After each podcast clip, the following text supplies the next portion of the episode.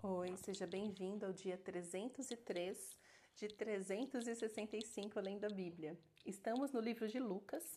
Para hoje são os capítulos 14, 15 e 16. E o que eu quero conversar com vocês está no capítulo 15. Eu acho que a parábola mais conhecida em qualquer lugar que você for, qualquer igreja, qualquer qualquer que seja, é, ou já pregou, ou está pregando, ou vai pregar sobre, sobre a parábola do filho perdido, do filho pródigo. E essa parábola ela tem muitas riquezas, aliás, todas elas, né? Mas essa daqui, ela é assim explícito do cuidado do Senhor conosco, né?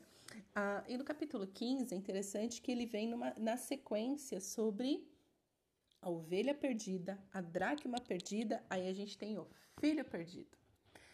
Então vamos lá para essa parábola que todo mundo já pregou, já falou sobre, tem alguma ideia, e aqui eu espero que o Senhor ministre algo novo ao seu coração. É, esta é a minha é o meu desejo mais profundo, que quando você ouvir aqui seja realmente algo novo do Senhor para sua vida. Porque às vezes a gente vê e fala, ah, isso aí eu já sei, isso daí eu já vi. Mas aí, dependendo do ponto de vista que a pessoa traz, fala, nossa, eu nunca tinha pensado nisso, e aí o Senhor vem e ele traz algo novo para você, porque é ele que traz. Nós só somos o quê? O, o, o meio de transporte. Mas quem traz realmente, quem faz algo novo é o Senhor. E glória a Deus que é Ele que faz, que aí já o que? Resolve 99% do meu trabalho. Mas vamos lá, capítulo 15, a partir do verso 11, nós lemos.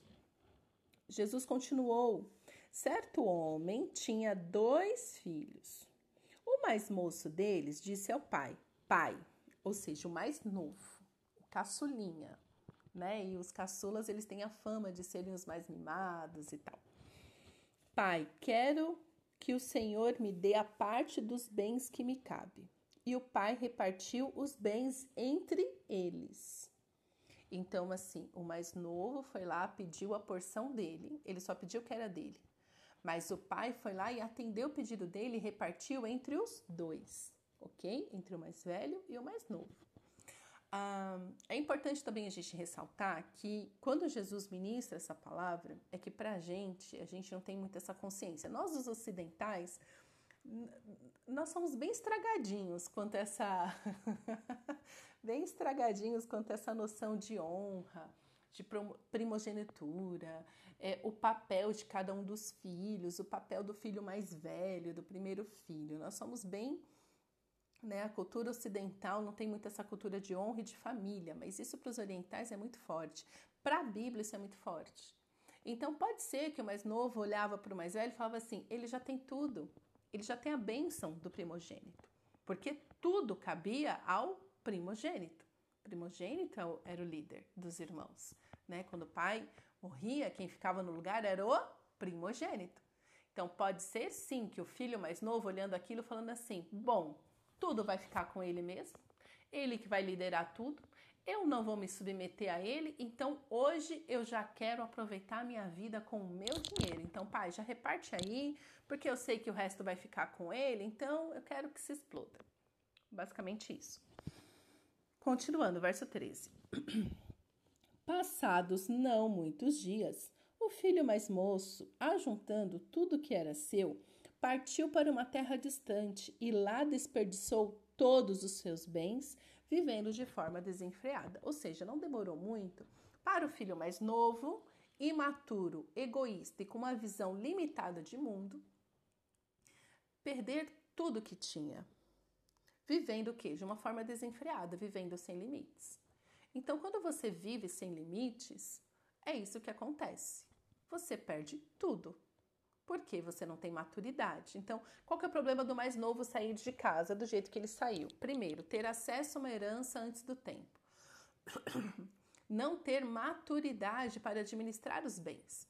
Então, você pode levar isso para tudo na sua vida. Às vezes você quer muito alguma coisa, mas você não está preparado, você não tem maturidade para lidar com aquilo. Mas você fica nas suas orações, Deus, mas eu quero porque eu quero, porque eu quero, porque eu quero. Fala, mas você tem maturidade, querido, para isso? e o Senhor não te dá porque Ele é o bom Pai, e aí você se revolta com Deus. Qual que é o problema de Deus comigo? Porque Ele dá para todo mundo, mas não dá para mim. Mas a verdade é que quando você é, acontece o que aconteceu com ele, ele, ele teve acesso aos bens materiais, mas você também é, nós podemos aqui falar dos dons e talentos que você tem. Teve uma pessoa recentemente que eu analisei o perfil comportamental dela, que é uma pessoa excelente, com muitas habilidades.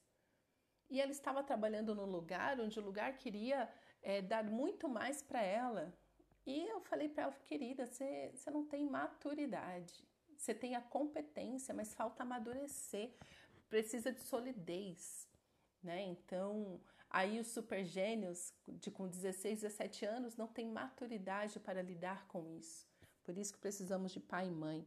Mas ele vivendo longe do pai, saindo da segurança da sua casa, do pai, o que, que aconteceu com ele?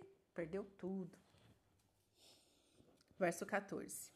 Depois de ter consumido tudo, sobreveio. A, é, depois de ter consumido tudo, sobreveio àquele país uma grande fome e ele começou a passar necessidade. Então foi pedir trabalho a um dos cidadãos daquela terra, e este o mandou para os seus campos a fim de cuidar dos porcos. Então, né, aquele que se rebela contra o pai, fala: Eu quero viver a vida do meu jeito. Deus, você não sabe o que é melhor para mim. Eu vou viver do jeito que eu quiser. Deus não tem nada a ver com isso. Muitos crentes fazendo isso, né? Muitos que se dizem crentes se revoltando com Deus. É meu corpo, minhas regras. Eu faço o que eu quiser. Deus não tem nada a ver com isso. Onde que ele acabou? Cuidando dos porcos. Que era um serviço assim até então, até então não, deve ser até hoje, né?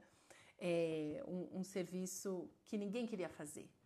Um serviço sujo, né? Porque porco é um bicho sujo, né? Todo que você fala assim, nossa, que porquice. Porque porco ele é sujo, ele é, por... ele é porco. Você não chama uma pessoa de porca ou, ou, quando alguém faz alguma coisa bem nojenta de porquice porque o porco é limpinho. Não, porque o porco é porco. ah, então, cuidado. Você que sai, que quer viver uma vida desregrada, você vai se ver assim, ó, cuidando de porcos. Cuidando de porcos. Na casa do Senhor, na casa dos seus pais, você tem segurança só tem segurança com Deus. Mas esse aqui, né? Porque o pai, né, você sabe, simboliza Deus nessa história. O filho mais velho simboliza Israel e o filho mais novo simboliza os gentios. Né? Falando escancaradamente, é isso que Jesus estava explicando. Verso 16. Ali ele desejava alimentar-se das alfarrobas que os porcos comiam, mas ninguém lhe dava nada.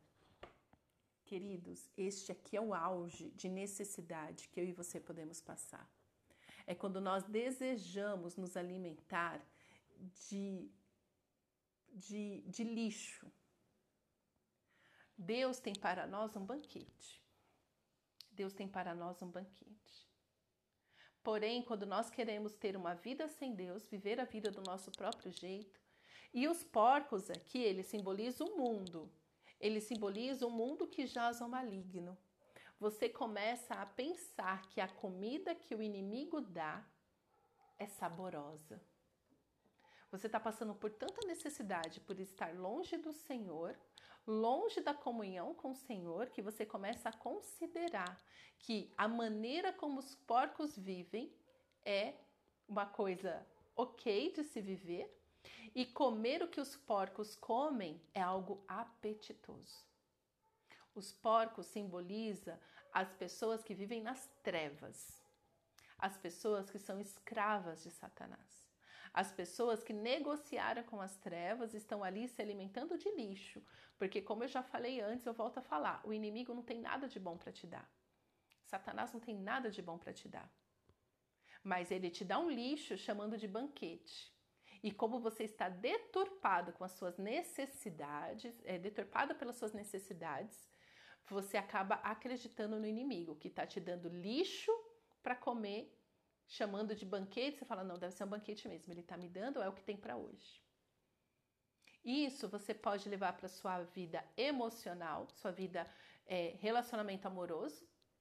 Não espera um homem de Deus para sua vida e você casa com o primeiro traste que aparece pela frente, porque o inimigo falou que ele era bonzinho. E aí você vive um casamento desgraçado. Nos seus relacionamentos, e aí você vai ficando cada vez o quê? Uma pessoa confusa. O que, é isso que o inimigo faz? Ele nos confunde. Continuando, verso 17. Então, caindo em si, glória a Deus pelo Espírito Santo. Caindo em si. Então, quando ele estava ali, né, no fundo do poço, ele disse: Quantos trabalhadores de meu pai têm pão com fartura e eu estou aqui morrendo de fome? Ou seja, aqueles que trabalham para Deus comem muito melhor do que aqueles que trabalham para o inimigo. Vou me arrumar, voltar para a casa do meu pai e lhe dizer: Pai, Pequei contra Deus e diante do Senhor. Já não sou digno de ser chamado de ser, de ser filho. Trate-me como um dos seus trabalhadores. E arrumando-se, foi para o seu pai. Então, quando vem essa lucidez, quando ele se lembra quem é o seu pai, como que era a casa. Talvez, queridos, você tenha saudade de coisa hoje que você nunca viveu. Isso é Deus te chamando a ter comunhão com Ele. Ou então talvez você tenha sim conhecido este pai, este lar de segurança, onde você estava seguro. Larga a mão de ser orgulhoso, arrependa-se dos seus pecados e volte-se para o Senhor, porque aqui o que aconteceu com ele, ele reconhece: olha, eu não sou digno, eu não mereço estar aqui. Eu nem posso ser chamado como seu filho. Mas se o senhor me tratar como um dos seus trabalhadores, eu já vou estar muito melhor do que andando por aí, do que vivendo de qualquer jeito por aí, nas mãos do inimigo. E ali ele se arrumou e foi para o seu pai, porque é isso, gente. Você não entra na presença do Senhor de qualquer maneira. E não falo de, de uma de se arrumar é, de roupas físicas, roupas emocionais. Você não entra de qualquer jeito, você entra com humildade. Aí continua: Vinha ele ainda de longe quando seu pai o avistou e, compadecido dele, correndo o abraçou e beijou. E o filho lhe disse: Pai, pequei contra Deus e diante do Senhor, já não sou digno de ser chamado de seu filho. O, pai, porém, disse aos seus servos: Tragam depressa a melhor roupa e vistam nele. Põem um anel no dedo dele e sandálias nos pés. Tragam e matem o bezerro gordo. Vamos comer e festejar, porque este meu filho estava morto e reviveu, estava perdido e foi achado. E começaram a festejar. Eu amo essa parte do foi achado, porque eu não tinha parado para pensar nela até agora, que eu comecei a, falar, é, a meditar para conversar com vocês. Quem que achou esse filho? Sendo que ele, diante da situação, ele caiu em si. E agora que ele volta para casa, o pai dele fala: ele foi achado. Quem que achou ele? Ninguém estava procurando ele. Concorda? Eu espero que você concorde. Se você leu comigo até aqui, você vai ver que até este momento ninguém procurou por este, por este filho. Aliás, ninguém procurou por ele mesmo. Ele foi, saiu de casa todo rebelde, gastou tudo, estava se alimentando com a comida dos porcos. Quando ele caiu em si. Quem faz ele cair em si? O Espírito Santo, que convence do pecado, da justiça e do juízo. Por isso é que eu falo que quem faz é o Espírito Santo, quem faz é Deus, quem faz é Jesus. E nós reconhecemos, e nós vivemos, e nós nos movemos. Ele foi achado. E ele estava o quê? Voltando, ele estava morto, porque uma vida, não existe vida sem Jesus.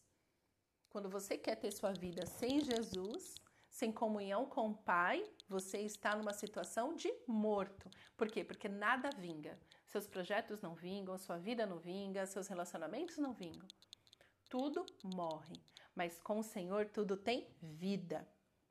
Então ele falou assim, ele estava morto, porque ele estava lá no pecado, morto no pecado. Mas agora ele reviveu. Por quê? Porque ele voltou para a casa do Pai, porque só existe vida em Jesus. O diabo veio para matar, roubar e destruir. Jesus veio para que tenhamos vida e vida em abundância. Estava perdido e foi achado. Quem que achou? Jesus. E começaram a festejar, porque é isso, gente. A casa de Deus é um lugar de festa, pelo amor de Deus. É um lugar de alegria, de muita alegria. Deus é festeiro, gente. Se alegre. Não é para você ficar ali, porque eu imagino esse filho assim, ai, é que eu não sou digno, pai, não, cancela a festa.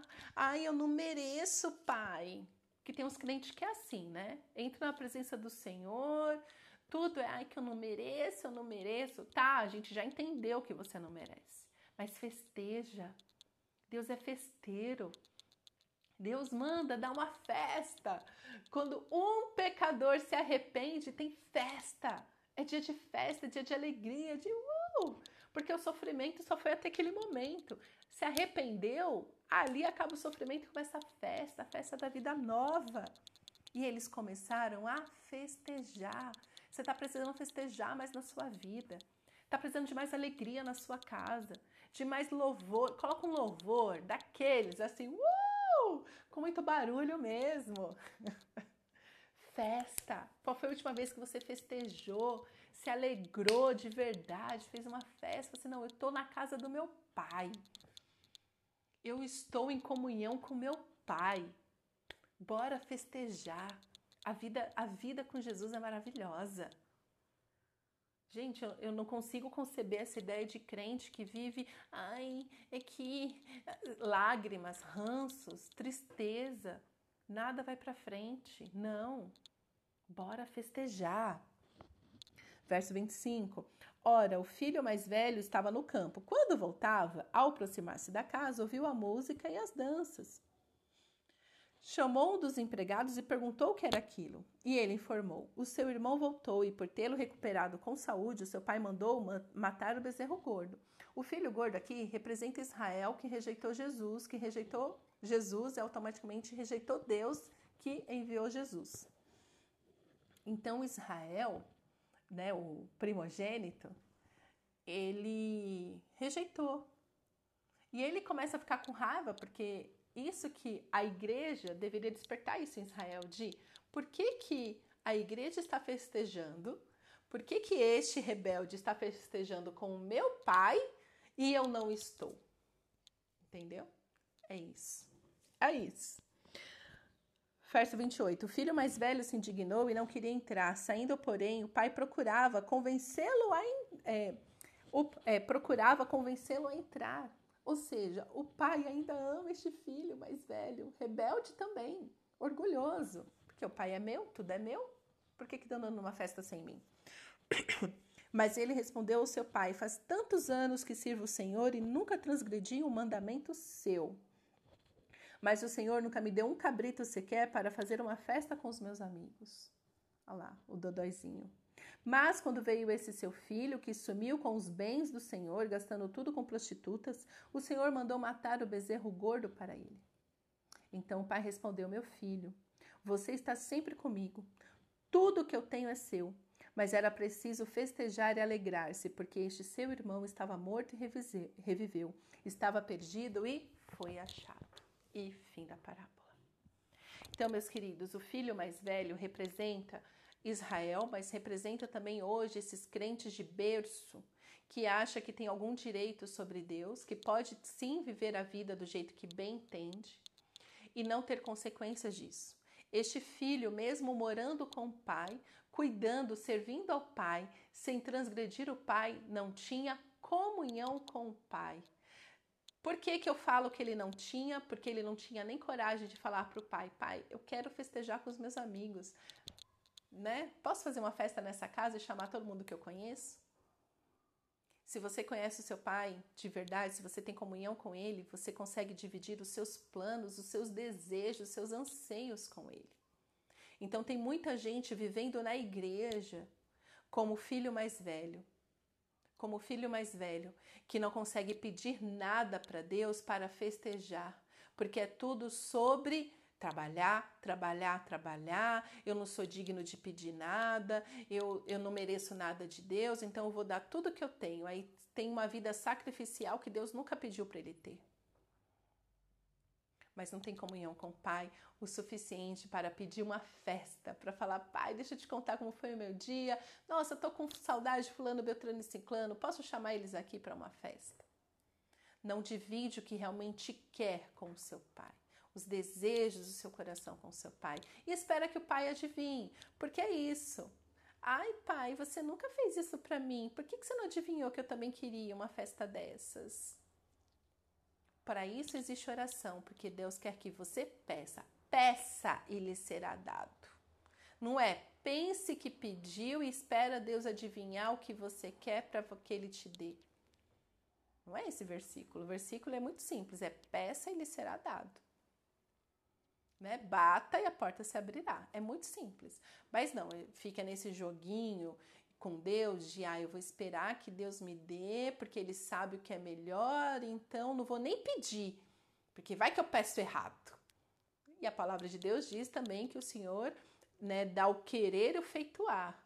Né? Então, até mesmo que eu quero, se eu estou em sintonia com o meu Senhor, Ele vai me dar o que eu quero, porque Ele já colocou o querer no meu coração. É essa a lógica. E ali o pai conven tentando convencer o filho de vem para casa, vamos para comunhão também. O seu filho que viu que não existe vida sem mim, ele veio para casa, por isso a gente está festejando, porque o filho veio para comunhão com o pai. E o pai está pedindo para esse filho ter comunhão com ele também. E o filho continuava ali resmungando as suas feridas emocionais de falta de um pai que nunca faltou.